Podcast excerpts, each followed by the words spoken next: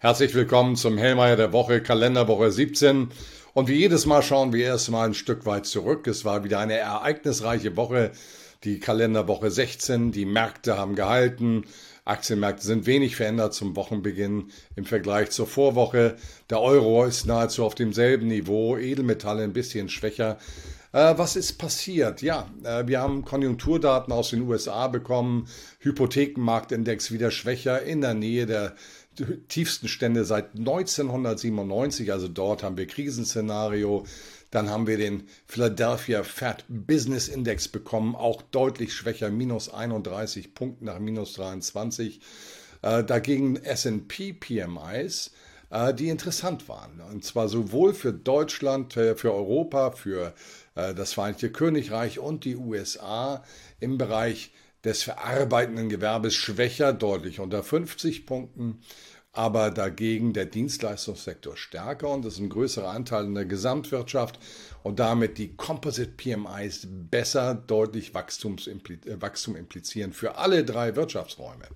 Also das war ganz gut, aber Fakt ist, dass das konjunkturelle Bild in den USA viele Festuren hat, insbesondere im Bereich Einzelhandel und der gesamten Immobilienbranche und damit auch der Baubranche. Ähm, wir schauen dann mal auf die Inflationsdaten der letzten Woche. Äh, aus Kanada ganz entspannte Signale. CPI jetzt 4,3, die Verbraucherpreise 4,3 nach 5,2 Prozent. Und äh, im UK ganz anders. Dort bleibt es hartnäckig bei den Verbraucherpreisen 10,1 nach 10,4 Prozent. Der Brexit spielt dabei auch eine Rolle. Äh, in Europa final 6,9 Prozent die, die, die Verbraucherpreise per März. Ähm, nun ja, in Deutschland Entspannung bei Erzeugerpreisen, nur noch 7,5 Prozent Anstieg. Vormonat war noch bei 15,8. Und wenn wir nach Fernost schauen, Japan 3,2 Prozent Verbraucherpreise nach 3,3 Prozent deutlich entspannter als hier ansonsten in der westlichen Welt. Also bei der Inflation, nehmen wir Großbritannien mal raus, gibt es eher Entspannungssignale. Dann schauen wir mal Richtung China, da kam ein Wahnsinnsdatenpotpourri, Wachstum war deutlich besser als erwartet, 4,5 Prozent. Im Jahresvergleich 4% war hier erwartet worden. Die Einzelhandelsumsätze wachsen jetzt im zweistelligen Bereich. 10,6% im Jahresvergleich. Industrieproduktion knapp 4% im Jahresvergleich. Arbeitslosenrate runter von 5,6 auf 5,3%. Also in China läuft die Sache sehr, sehr rund. Das können wir eigentlich auch für Gesamtasien sagen. Also der globale Süden, der kommt in Fahrt. Und wir schauen noch ganz kurz mal Richtung Russland. Wir sehen ja, unsere Erzeugerpreise sind immer noch recht hoch. Dort haben wir eine minus 10,5 Prozent, äh 10,7 Prozent im Jahresvergleich für den Berichtsmonat März. Der Vormonatswert war minus 7,5 Prozent. Was gab es noch? Wir haben jetzt einen Tarifabschluss im öffentlichen Dienst und es wird im Moment heiß diskutiert.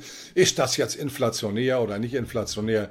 Ich muss sagen, wenn ich mir das anschaue, insbesondere mit den Einmalzahlungen, die dann eben nicht perpetuiert werden, dann ist das eine recht moderate Veranstaltung. Ja, es bedeutet, dass die Kommunen Preise erhöhen werden. Ja, das bedeutet auch, dass die Inflation ein Stück weit hartnäckiger bleiben wird. Aber es bedeutet auch, dass die Angestellten im öffentlichen Dienst hier nicht mit massiven realen Kaufkraftverlusten in hoher Höhe konfrontiert sind, sondern nur noch in überschaubarer Höhe. Ich, ich halte diesen Kompromiss für wenig kritisch, sondern ich halte ihn für positiv. Schauen wir nach vorne. Was ist in dieser Woche los? Heute geht's los um 10 Uhr mit dem IFO Geschäftsklimaindex erwartet einen Anstieg von 93,3 auf 94.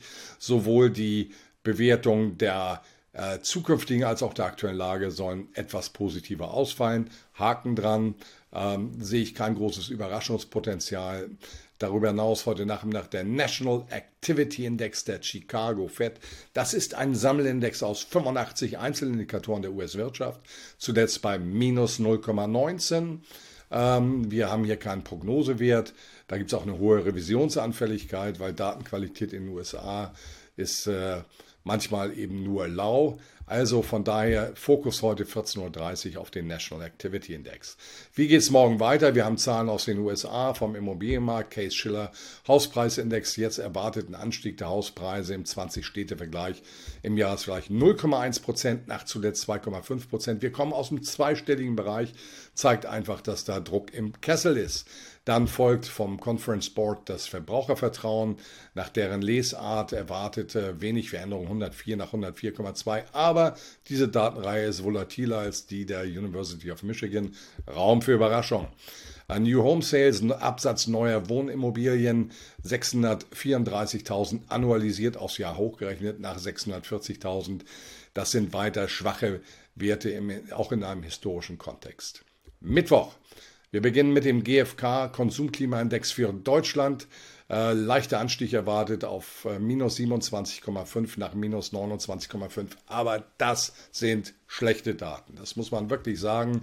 Äh, wir lagen in Bestzeiten bei plus 10. Das zeigt einfach, dass der Verbraucher nach wie vor im Moment nicht die Konfidenz hat, die notwendig ist, um Verbrauchsverhalten aggressiv positiver zu gestalten. Der Hypothekenmarktindex zuletzt ein Rückgang von 229 auf 209. Es gibt keine Prognose. Wir bewegen uns, wie gesagt, weiter im Bereich der Tiefstände seit 1997.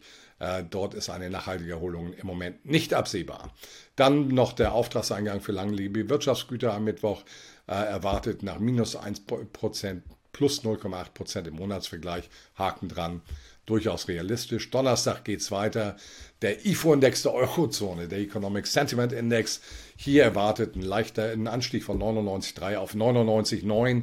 Äh, das ist im Rahmen wahrscheinlich auch des IFO-Index im höchsten Maße wahrscheinlich. Auf jeden Fall mindestens Stabilität, von daher kein Gegenwind.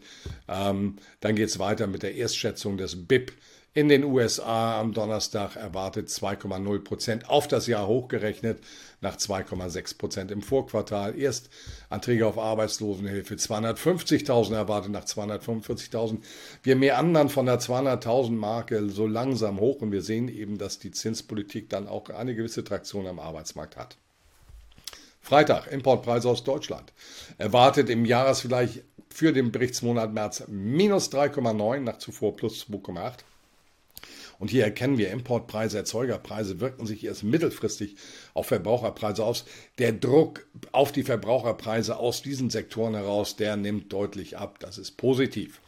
Äh, die Arbeitslosenrate aus Deutschland kommt dann, erwartet weiter 5,6 Prozent in der saisonalbereinigten Fassung. Das ist die einzige, die zählt übrigens. Dann die Erstschätzung für das BIP äh, Deutschlands im Quartalsvergleich erwartet plus 0,2 Prozent nach zuvor minus 0,4. Damit wird die technische Rezession vermieden. Im Jahresvergleich eine plus 0,3 nach plus 0,9. Dann folgt die Erstschätzung der Wirtschaftsleistung für das erste Quartal für die Eurozone. Hier erwartet im Quartalsvergleich 0,2 Prozent plus nach zuvor 0,0. Jahresvergleich 1,4 plus 1,4 nach plus 1,8.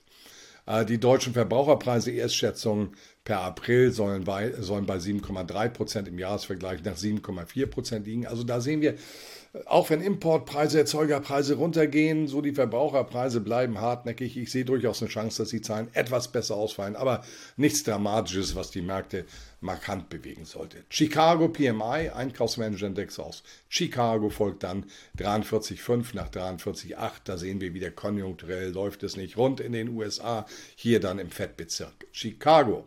Und am Ende letzter Datensatz für die Woche Verbrauchervertrauen nach der nach Sichtweise der Universität Michigan erwartet 63,5, ähm, final nach 63,5 ähm, vorläufig für den Monat April. Jo, Haken dran. Also, fassen wir das Ganze zusammen. Inflationsdruck etwas rückläufig, Stimmungsindikatoren etwas hoch, ist ein Rahmen für Stabilität weiter an den Finanzmärkten. Das ist, glaube ich, die Kernaussage für diese Woche. Es wird leichte Überraschung geben, links und rechts des Pfades. Die werden auch vom Markt diskontiert werden, manchmal vielleicht auch mehr, als es äh, wirklich gut tut. Aber auch wenn wir auf die Berichtssaison im Moment bei den Unternehmen schauen, dann haben wir überwiegend positive Überraschungen. Also Stabilität mit leicht positiven Vorzeichen ist für mich das Thema dieser Woche. Ich wünsche Ihnen viel Erfolg und ich freue mich auf die Kalenderwoche 17 und dann 18 auf den nächsten Montag mit Ihnen. Danke. Tschüss.